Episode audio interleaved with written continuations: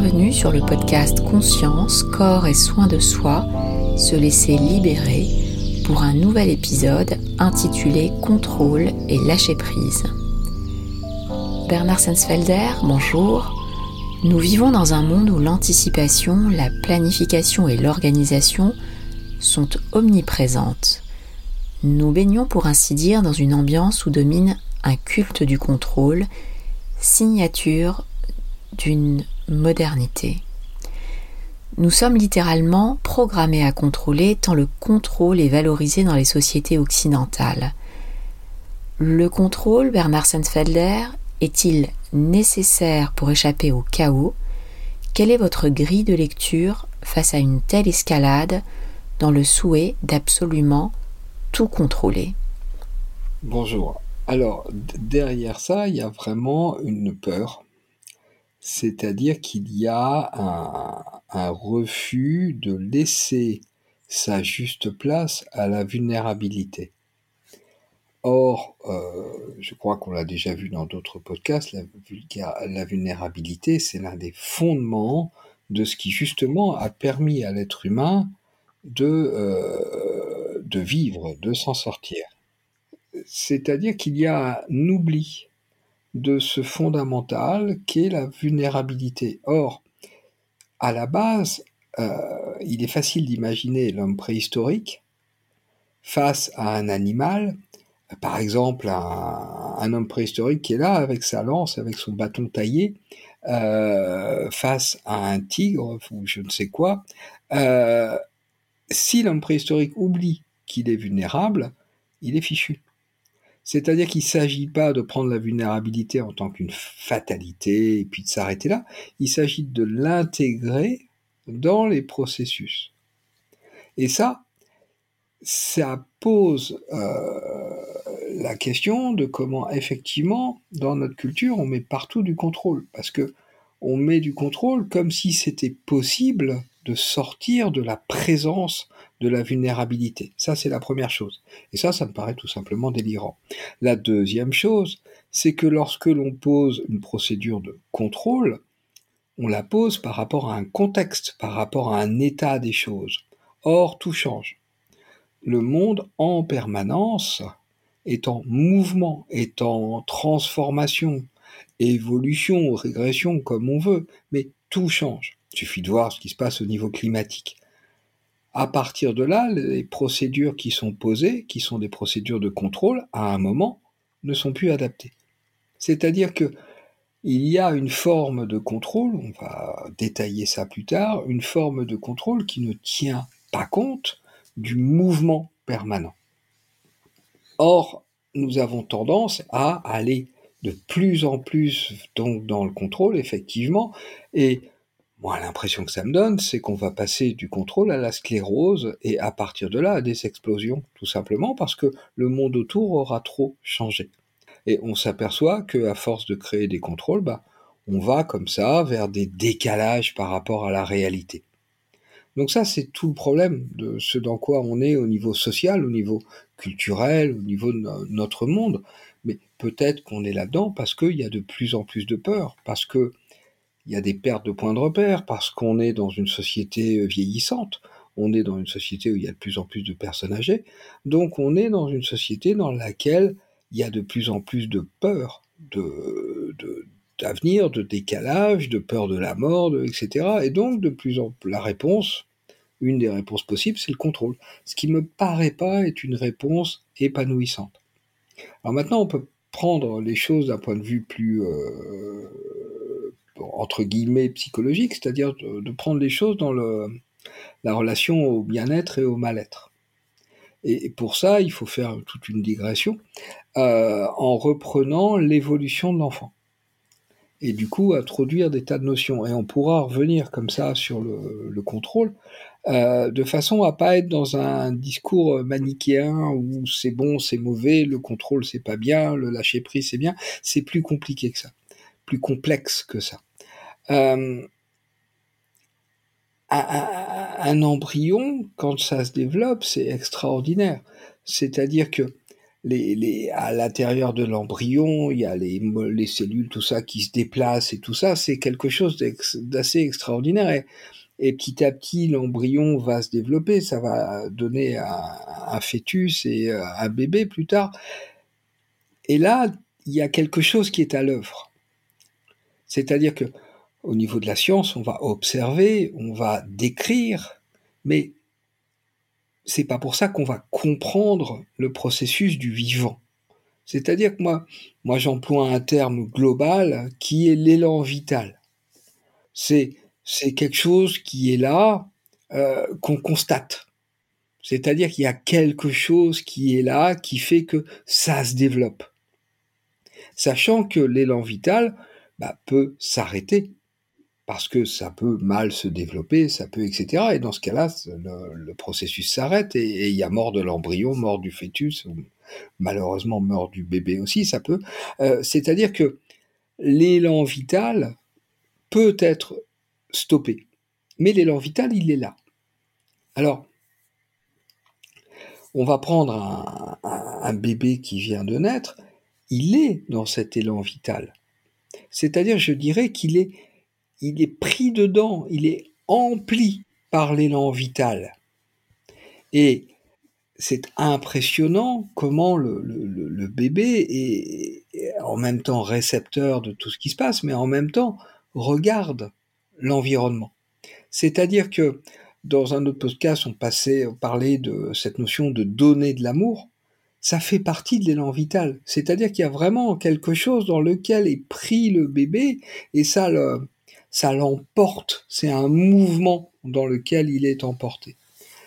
Dans les premiers mois de la vie, lorsque il y a une peur, lorsqu'il y a une culpabilité, lorsqu'il y a une montée extrêmement forte de tension, il va y avoir des zones du corps dans lesquelles il va y avoir un ralentissement ou un arrêt de l'élan vital et ça va se, figer euh, dans les fascias. Mais on est dans cette notion d'élan vital c'est-à-dire dans cette notion dans laquelle le bébé se laisse faire par l'environnement. Il est pris par quelque chose, il est pris dans quelque chose et euh, il se laisse porter. Et ça donne euh, ce mécanisme, cette dynamique extraordinaire qui est l'adaptation, on en a déjà parlé, c'est-à-dire que le bébé se laisse transformer. Et donc là, il y a, deux choses. Alors ensuite, je les présente de façon très euh, caricaturale parce qu'il y a plein de nuances entre les deux. Euh, mais il y a soit le bébé se laisse faire et l'adaptation a lieu, soit il y a peur, culpabilité, euh, tension dans l'ambiance, et du coup, l'adaptation n'a pas lieu. Et ça laisse des traces dans le corps. C'est-à-dire que soit le bébé est pris dans l'élan vital, soit l'élan vital est bloqué. Voilà. Alors encore une fois, je présente les deux extrêmes, mais il y a plein de situations intermédiaires. Il on peut mettre de la nuance. Et puis le bébé se développe, toujours porté par l'élan vital. Il se développe et alors il va arriver à ce que depuis Henri Vallon, on appelle le stade du miroir. Alors c'est, euh, la, zone l'âge du stade du miroir, ça varie énormément en fonction des chercheurs. Pour euh, Vallon, c'était entre 6 et 12 mois. Euh, pour euh, Lacan, je crois que c'est entre 6 et 18 mois. Donc bon, euh, c'est très vague, mais prenons un petit peu ce qui se passe. Ce qui se passe, c'est que le développement cérébral, le développement, tout, tout développement somatique, fait que à un moment, le bébé va passer d'une position où il est dans l'incapacité d'agir sur son environnement à un positionnement dans lequel ça devient possible. Il y a un contrôle des mouvements qui devient possible, il y a etc. Et puis il y a des zones du cerveau qui se sont fabriquées qui font que ça devient possible. Et ça, cette période-là, c'est le stade du miroir, c'est une période de développement. Euh, il y a énormément de choses qui vont venir s'ajouter au plan de fonctionnement qui était déjà présent. C'est-à-dire que le bébé était dans un monde dans lequel soit il était serein, soit il était tendu, euh, et il va passer à un autre plan de fonctionnement qui va se mettre par-dessus. C'est-à-dire que il va rentrer dans le désir, il va rentrer dans la volonté d'attraper un jouet, il va rentrer dans ce qui va faire suite au, désir, c'est-à-dire le plaisir. Et en même temps, il rentre dans cette capacité donc d'agir sur l'environnement et du coup de s'approprier l'environnement. C'est à moi. Et il va le dire, le c'est à moi. Et euh, c'est-à-dire qu'il va changer de plan. Jusque-là, il n'y avait pas de désir. Et là, il y a un désir qui va apparaître. Et en fait, quand on creuse cette notion-là, il y a deux désirs qui vont apparaître. De qualité, je dirais, de désir. C'est-à-dire qu'il y a un désir qui va être basé sur la présence de tension je ressens une tension dans mon corps et pour soulager cette tension, pour ne plus la sentir, pas pour la résoudre, mais pour ne plus la sentir, je passe à, on y arrive, du contrôle, c'est-à-dire je passe à une action sur l'environnement qui me permette d'avoir l'impression de rentrer dans de la puissance. C'est-à-dire qu'on sort de la vulnérabilité, on rentre dans la puissance. Et cette notion de puissance va venir faire taire la, souffrance. Alors, on va appeler ça, caricaturer un peu les choses, mais les, faire passer d'un point de vue pédagogique, le désir tension. Et puis, du coup, il y aura un contrôle tension. C'est-à-dire un contrôle qui repose sur l'existence d'une tension. Un contrôle qui est là pour apaiser le ressenti de cette tension. Mais il n'y a pas que ça. C'est-à-dire que l'élan vital va profiter aussi de cette ouverture rendue possible par le développement physiologique, cette ouverture d'action possible sur le corps, pour entraîner des désirs, mais des désirs qui seront des désirs, moi ce que je vais appeler des désirs élans.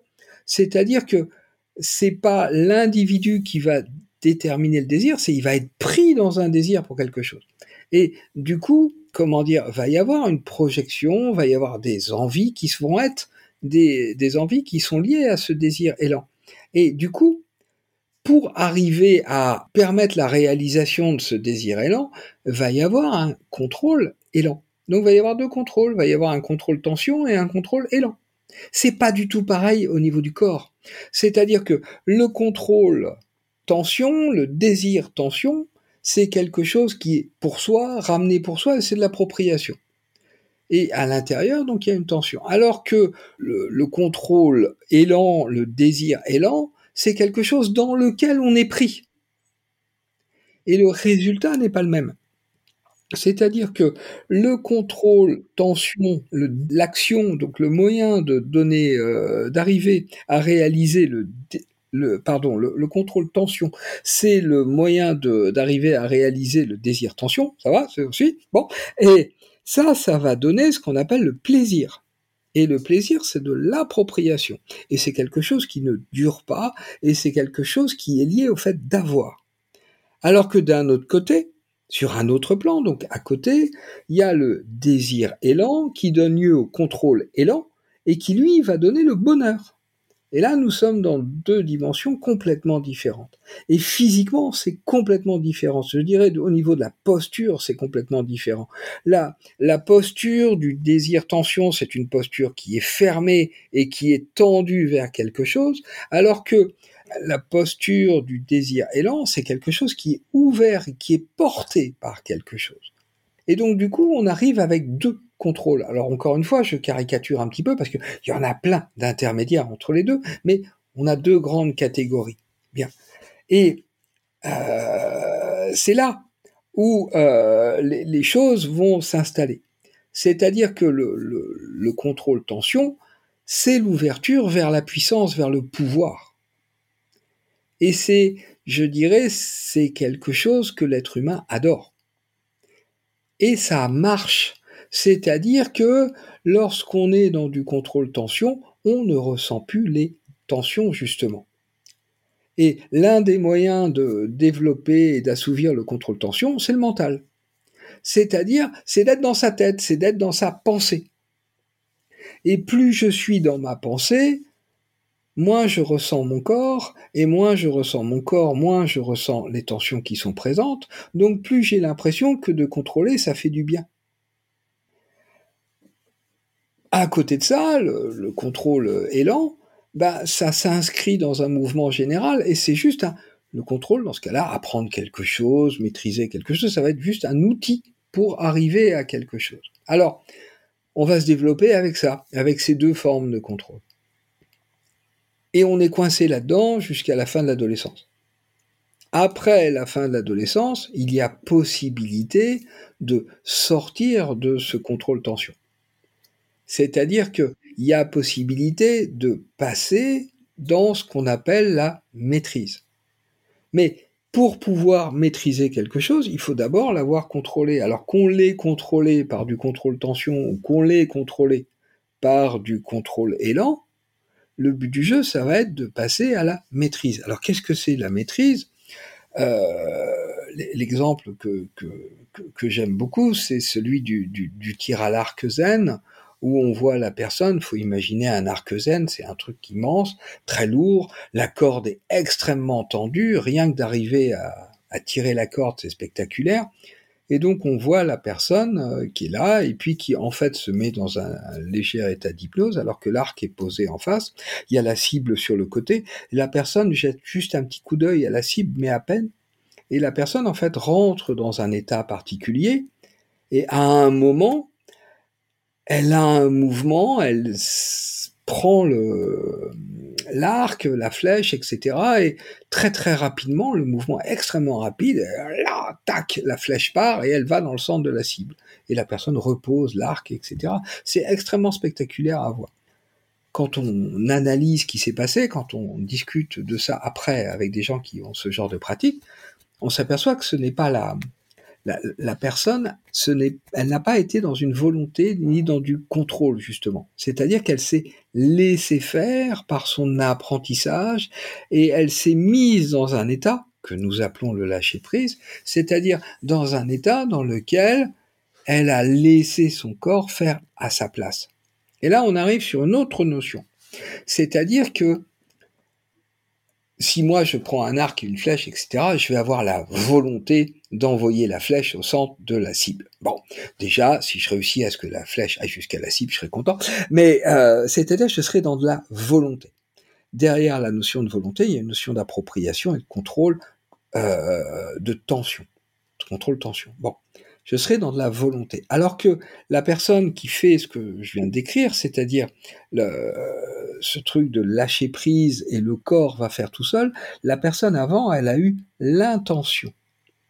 C'est-à-dire qu'elle s'est laissée remplir par cette intention que la flèche aille dans le centre de la cible, et à partir de là, elle a laissé son corps faire par lui-même ce qu'il avait à faire.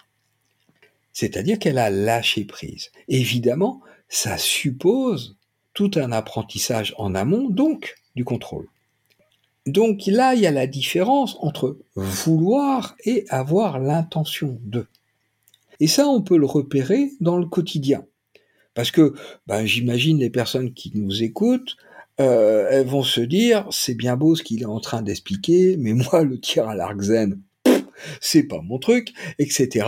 Et je vois pas trop comment je peux intégrer ce qu'il est en train d'expliquer dans le quotidien. Ben, c'est très très simple. Tout à l'heure, vous êtes arrivé dans la pièce dans laquelle vous êtes et vous vous êtes assise. En fait, vous avez eu l'intention de vous asseoir et ensuite vous avez laissé votre corps faire ce qu'il avait à faire. C'est-à-dire que vous, il y a eu un petit moment de lâcher prise qui a été le moment de s'asseoir. C'est-à-dire que nous avons tous, comme ça, sans l'avoir remarqué, des tas de moments dans la journée où en fait on a l'intention de, éventuellement l'esprit presque ailleurs, et on, laisse notre corps faire à notre place. Et là, on est dans du lâcher-prise.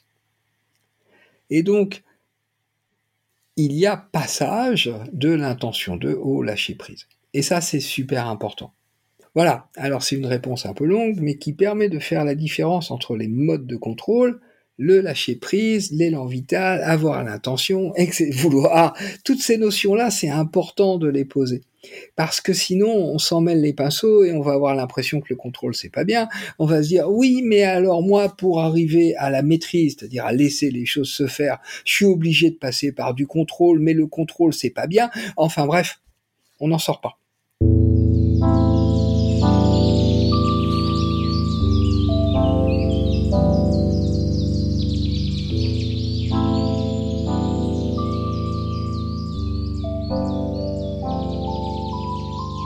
Vous avez déjà en partie répondu à ma prochaine question qui est comment différencier les actions sous-tendues par des tensions de peur ou de culpabilité de celles impulsées par un élan et une spontanéité apaisée Auriez-vous un complément de réponse à apporter? Oui, c'est-à-dire que c'est une question de posture.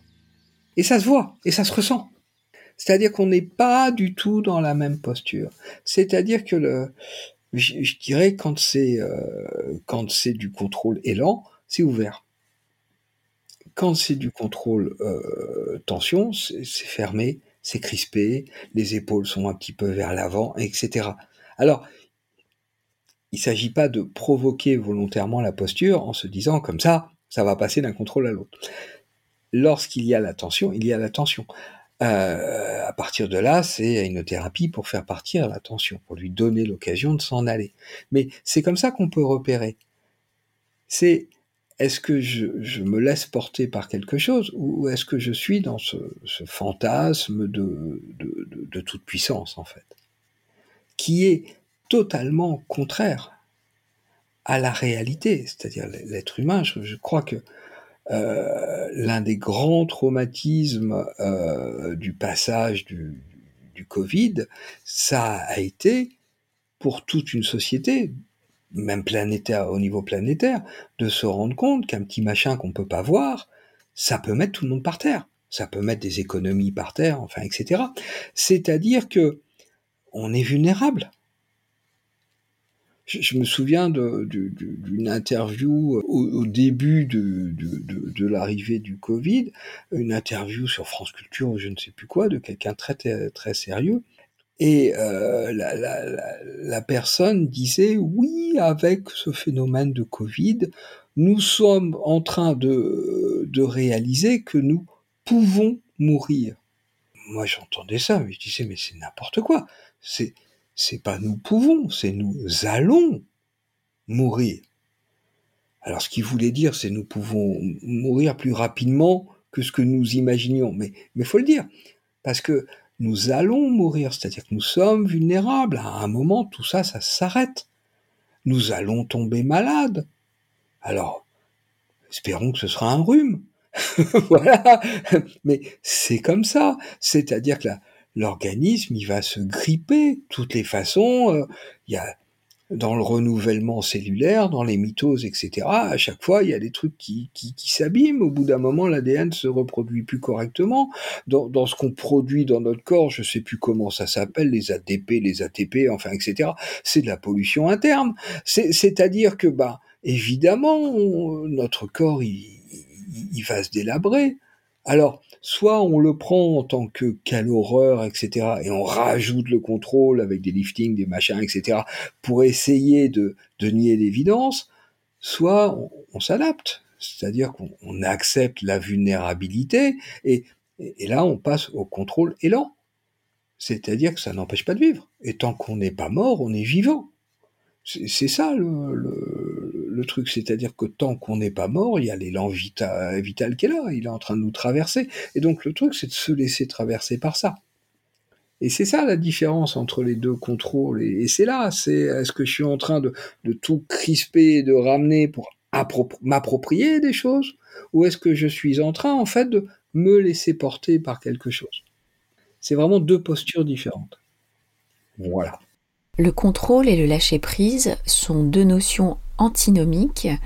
Comment définir plus précisément le lâcher-prise et quelles nuances établir avec la notion de laisser faire déjà évoquée dans ce podcast? Alors, euh, le laisser faire, c'est euh, comment dire? C'est compliqué parce que euh, on, va faire la différence avec le laisser aller. C'est-à-dire euh, le laisser aller, c'est très très facile, il suffit de deux trois bières euh, et on passe à du laisser aller, c'est-à-dire des levées d'inhibition. Le lâcher prise, c'est totalement autre chose. Euh, le lâcher prise, c'est l'acceptation de la vulnérabilité et l'acceptation de laisser justement l'élan vital à travers le corps faire ce qu'il a envie. Et donc c'est accepter de lâcher cette notion de c'est moi qui décide Donc je laisse quelque chose de que je ne comprends pas, quelque chose de plus grand que moi, peut-être un mécanisme physiologique, peut-être l'univers, on n'en sait rien, je laisse ça décider à ma place. C'est ça le lâcher prise, c'est-à-dire que euh, on va, faire référence à une notion euh, que j'avais appris avec euh, un monsieur qui euh, enseigne l'aïkido à Douarnenez, qui a rien, qui n'a pas écrit de livre ou quoi que ce soit, c'est Bruno Cinquin. Et Bruno Cinquin, il, il transmet une notion que je trouve extraordinaire, c'est la différence entre toucher et saisir. C'est-à-dire qu'il est dans une notion de ne saisissez pas, mais par contre touchez. Alors ça veut dire quoi ça? C'est, vous, imaginez une personne qui prend un verre de vin, un verre à pied, car il y en a encore. Et, et, le, le, mouvement est un mouvement de, si on commence à réfléchir à la position des doigts, c'est quelque chose où on va casser le verre. Mais on, on prend, est-ce que on va crisper la main? Et dans ce cas-là, on est dans saisir. Ou est-ce que le mouvement va permettre à la main de garder sa souplesse et sa légèreté tout en maintenant le verre. Là, on est dans toucher. Et ça, c'est vraiment toute cette nuance. C'est-à-dire qu'il s'agit de toucher, il s'agit pas de saisir. Et donc, il y a action, il y a etc., mais on laisse quelque chose faire. Et ça, c'est le lâcher prise. Alors, quand on va encore plus loin, le lâcher prise, c'est un retour euh, à l'état du bébé c'est-à-dire l'acceptation de se laisser transformer. Mais encore une fois, quand on se laisse asseoir dans, un, le fauteuil, on est dans du lâcher-prise. C'est-à-dire que notre corps va s'asseoir différemment d'un fauteuil à l'autre. Et ça passe pas par un effort mental. Et, et c'est ça. C'est-à-dire que le lâcher-prise, c'est vraiment laisser le corps faire par lui-même. Le corps vivant, le corps dynamique, le corps habité par l'élan vital. C'est ça le truc de lâcher prise. Le, lâcher prise, c'est vraiment laisser quelque chose euh, se faire à travers soi. Et c'est très très compliqué parce qu'il s'agit de pas faire, même s'il y a action. C'est-à-dire qu'on s'aperçoit que les choses se font alors qu'on n'est pas en train de les décider. Autre exemple du quotidien, vous êtes en voiture, vous êtes dans vos pensées, à un moment vous constatez que vous êtes arrivé. Qui conduisait? Et ce qui est très intéressant, c'est de constater que dans cet état-là, les réflexes sont bien meilleurs. C'est-à-dire qu'on conduit mieux quand c'est pas nous qui conduisons que quand c'est nous qui conduisons. Alors derrière ça, ça pose la question. On peut revenir sur d'autres notions, mais là on est dans des podcasts où on associe des notions. Euh, on peut revenir sur la notion de personne et de personnage. C'est-à-dire la plupart du temps, quand on dit je, quand on parle de soi, on parle du personnage. Or, le personnage, justement, il est construit sur du contrôle tension. Alors que la personne, elle est dans le, le désir élan et le contrôle élan. C'est tout ce truc-là, c'est du lâcher-prise, la personne. Comment se rééduquer et éduquer au lâcher-prise alors que l'on baigne précisément dans une société où le contrôle est omniprésent Il suffit de s'asseoir. C'est-à-dire que on constate dans la pratique de l'aïnothérapie, lorsque les gens ont découvert que simplement d'être assis, mais ça peut être être allongé, c'est plus difficile au début debout parce que la majorité des gens ont peur de tomber, mais assis ou allongé, euh, que simplement on prend le temps d'observer d'observer ce que le corps est en train de faire, d'observer comment la respiration est en train de, de, se faire, il y a quelque chose qui se passe. Et c'est assez impressionnant. Mais en même temps, ça fait peur. Mais en même temps, ça fait peur parce que effectivement, on quitte le, le, le rythme de, de, notre monde. Je, crois qu'il y avait un livre de Noël Châtelet qui devait s'appeler La Dame en bleu, je crois, etc. Quelque chose comme ça. L'histoire d'une dame qui prend le temps de marcher dans Paris et, et, qui évidemment se fait bousculer par tout le monde. Et, et, voilà, il y a un monsieur un jour qui la voit et qui s'arrête et qui la regarde et sa vie bascule. Et c'est ça en fait. Alors, À un moment, il s'agit de, de positionner le, euh, on peut aller très loin, c'est-à-dire que je vais mourir, je sais pas quand, les gens que j'aime vont mourir, euh, les autres aussi, mais euh, si on pose les choses froidement, on n'en a pas grand-chose à faire, sinon le monde euh, fonctionnerait autrement. je vais mourir, qu'est-ce que je fais de ma vie? Quel bilan de ma vie j'ai envie de faire quand, au moment où je serai en train de mourir? Qu'est-ce que j'ai envie de faire de ma vie? Est-ce que c'est la société qui décide ou est-ce que, alors évidemment, il y a des lois, il y a des codes, il y a etc. On vit dans une société, mais est-ce que jusqu'à quel point ça décide pour moi? Je dirais jusqu'à quel point ça décide de mon intimité. Et là, c'est un, un choix. Alors, ce choix, c'est une porte qu'on ouvre. Ensuite, il y a la pratique. Et là, c'est extrêmement compliqué. C'est-à-dire qu'il y a des gens, ils vont faire zazen, il y a des gens, ils font vipassana, il y a des gens, ils font du, yoga. Il y a, voilà, il y a des gens, ils font de l'hypnothérapie, il y a des gens, etc. C'est-à-dire, qu'est-ce que c'est pour moi que de me sentir vivant? Et, c'est quelque chose d'énorme. Alors, ça peut se transmettre, c'est-à-dire que dans une famille, lorsque quelqu'un commence à mettre le, pied là-dedans, ça peut semer des graines autour. Ça peut, ça ne le fait pas obligatoirement. ça crée un décalage par rapport à, l'ambiance. Tout à l'heure, une dame me disait, euh, là le podcast on l'enregistre fin septembre, et elle me disait, moi j'ai pris mes vacances là, et euh, donc je rentre de vacances à Paris, et euh, je regarde les gens et je les trouve tous tendus et énervés. Et je réalise que quand je suis parti en vacances, j'étais comme eux. la question qui se pose, c'est dans quel état sera-t-elle dans un mois? C'est-à-dire, est-ce qu'elle aura gardé cette distance? Et donc, est-ce qu'elle aura pris le temps de se centrer, d'être attentive à sa respiration, etc. Ou est-ce qu'elle se sera laissée envahir? Et ça, bah, on verra ça plus tard. Donc voilà, on a toujours la possibilité de le faire. Beaucoup de gens le font suite à euh, des bouleversements dans la vie. Encore une fois, euh, Beaucoup de gens le font un jour où ils ont réalisé qu'ils allaient mourir, que c'était vrai, que c'était pas du oui, on le sait, mais bon, c'est pas vrai. On peut, ça peut arriver. Non, non, ça va arriver. Donc à partir de là, qu'est-ce qu'on fait? Sachant que euh, lâcher prise, ça n'empêche pas de mourir, ni tomber malade. Mais on vit pas les choses pareilles.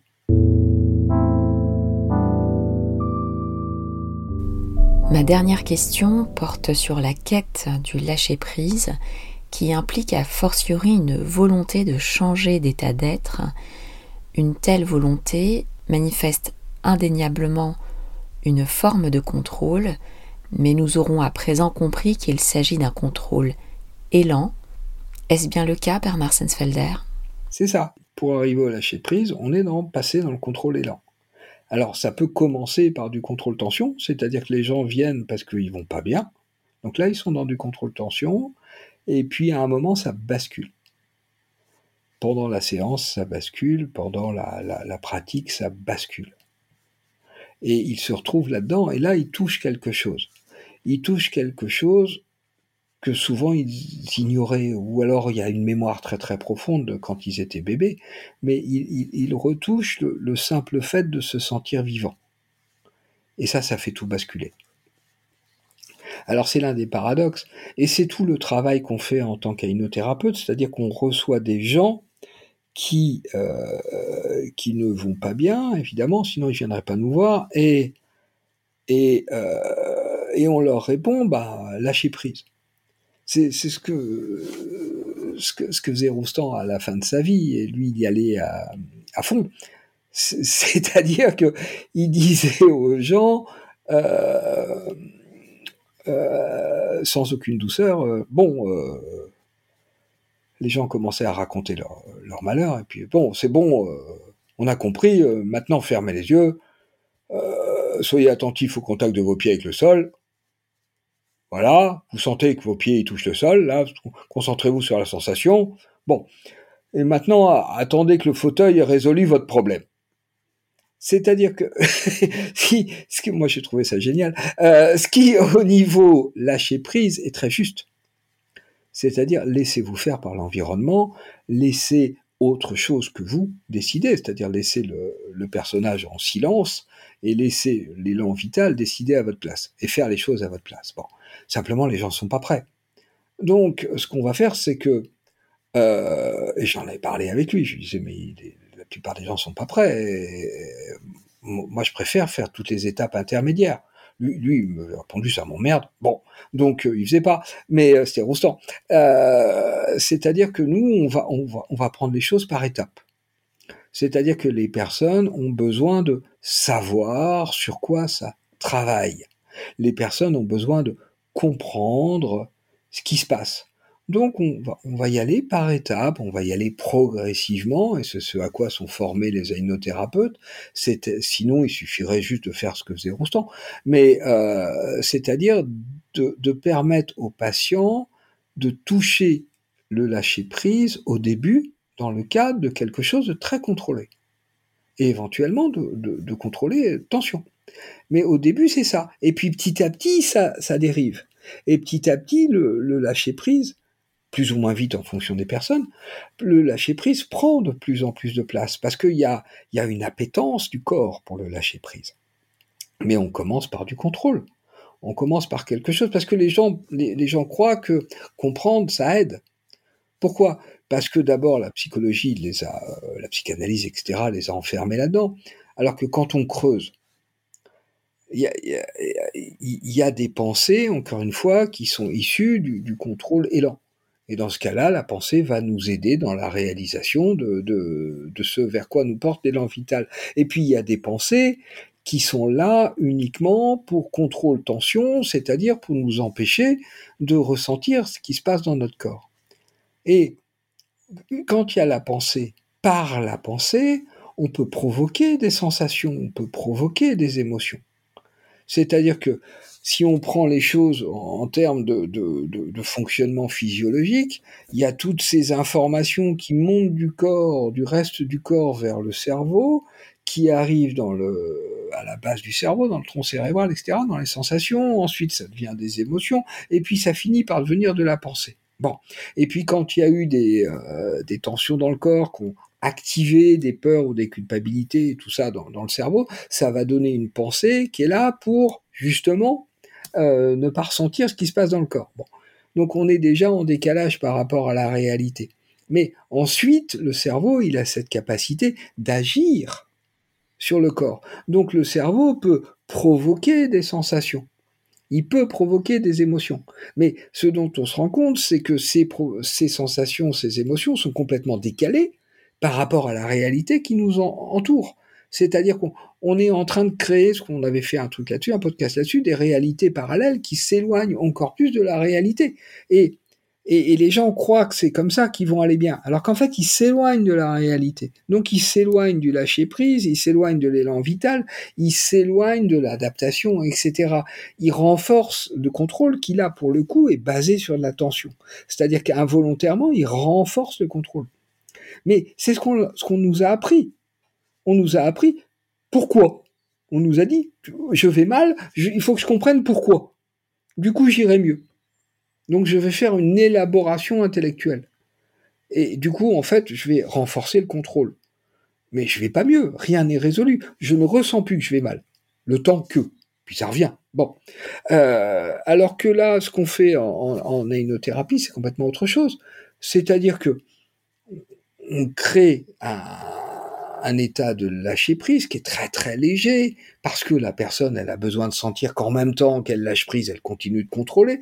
Donc je dirais elle apprivoise cet état de lâcher prise puis petit à petit ça augmente et au bout d'un moment on, on, peut lui sortir des phrases du style moi je fais ça quasiment à la fin de chaque séance et maintenant, euh, alors qu'on a travaillé sur euh, tel événement, sur tel décès, sur telle absence, donc ça, il savait sur quoi ça travaille, je, vais rajouter, et maintenant, vous laissez votre corps choisir ce sur quoi il souhaite travailler.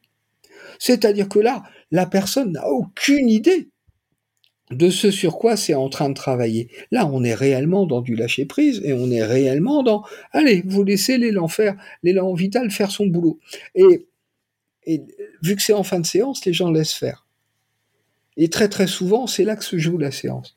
Dans ces quelques minutes à la fin, parce que là, la personne ne sait pas sur quoi ça travaille. Et après, petit à petit, on peut aller là-dessus, vers des séances dans lesquelles on ne sait pas sur quoi ça travaille, mais juste là, on sent que c'est là que ça se passe. Et, du coup, il y a une espèce de, de, suivi dans le corps du patient et ça se fait tout seul. Et on ne sait pas. C'est ce qu'on retrouve aussi quand on fait de la C'est-à-dire que les personnes, elles sont là, elles sont en train de, chanter Yuya dans des positions pas possibles et elles savent pas sur quoi ça travaille. Et nous autres, euh, que ce soit la personne qui est au clavier ou que ce soit la personne qui est à l'hypnose, on ne sait pas pourquoi les gens sont venus. On, ne les connaît pas. Et, et, n'empêche que les résultats sont parfois, c'est pas systématique, mais sont parfois spectaculaires. C'est-à-dire qu'il y a des gens en un stage, il y en a certains, leur vie bascule. C'est-à-dire, euh, mais on, ne savait pas pourquoi ils étaient là et ils savent pas sur quoi ça a travaillé. C'est-à-dire que tout ce qui a été fait, ça a été d'un côté créer un état de lâcher prise et de l'autre côté bien secouer les fascias. Et, et du coup, paf, les gens vont mieux. Et c'est ça qui est extraordinaire une dame tout à l'heure euh, venait, et puis voilà, c'était la dernière séance, elle venait, elle est arrivée avec un sourire extraordinaire et tout, et, euh, et elle me dit, au début, quand je suis arrivé pour vous voir, elle, est extrêmement mal, elle me dit, quand vous m'avez dit, mais c'est dans le corps, je me suis dit, bon, on m'a dit qu'il était bien, ce thérapeute, donc je reste, mais, mais franchement, elle m'a pris pour un clown c'est, voilà. Et puis maintenant, elle, est convaincue. Et puis évidemment, je veux dire, quand on, je dis on va, qu'elle va bien, c'est euh, le monde bouge, tout, tout, change, etc. Mais simplement maintenant, elle, sait quoi faire quand il y a un petit truc qui va pas. Elle, laisse venir et puis voilà, elle, se met en lâcher prise et puis les choses se résolvent. Et voilà, c'est-à-dire qu'elle a plus besoin d'être accompagnée. C'est c'est ça le truc, c'est-à-dire qu'elle a, elle a totalement intégré que il n'y a pas à chercher pourquoi ça va pas.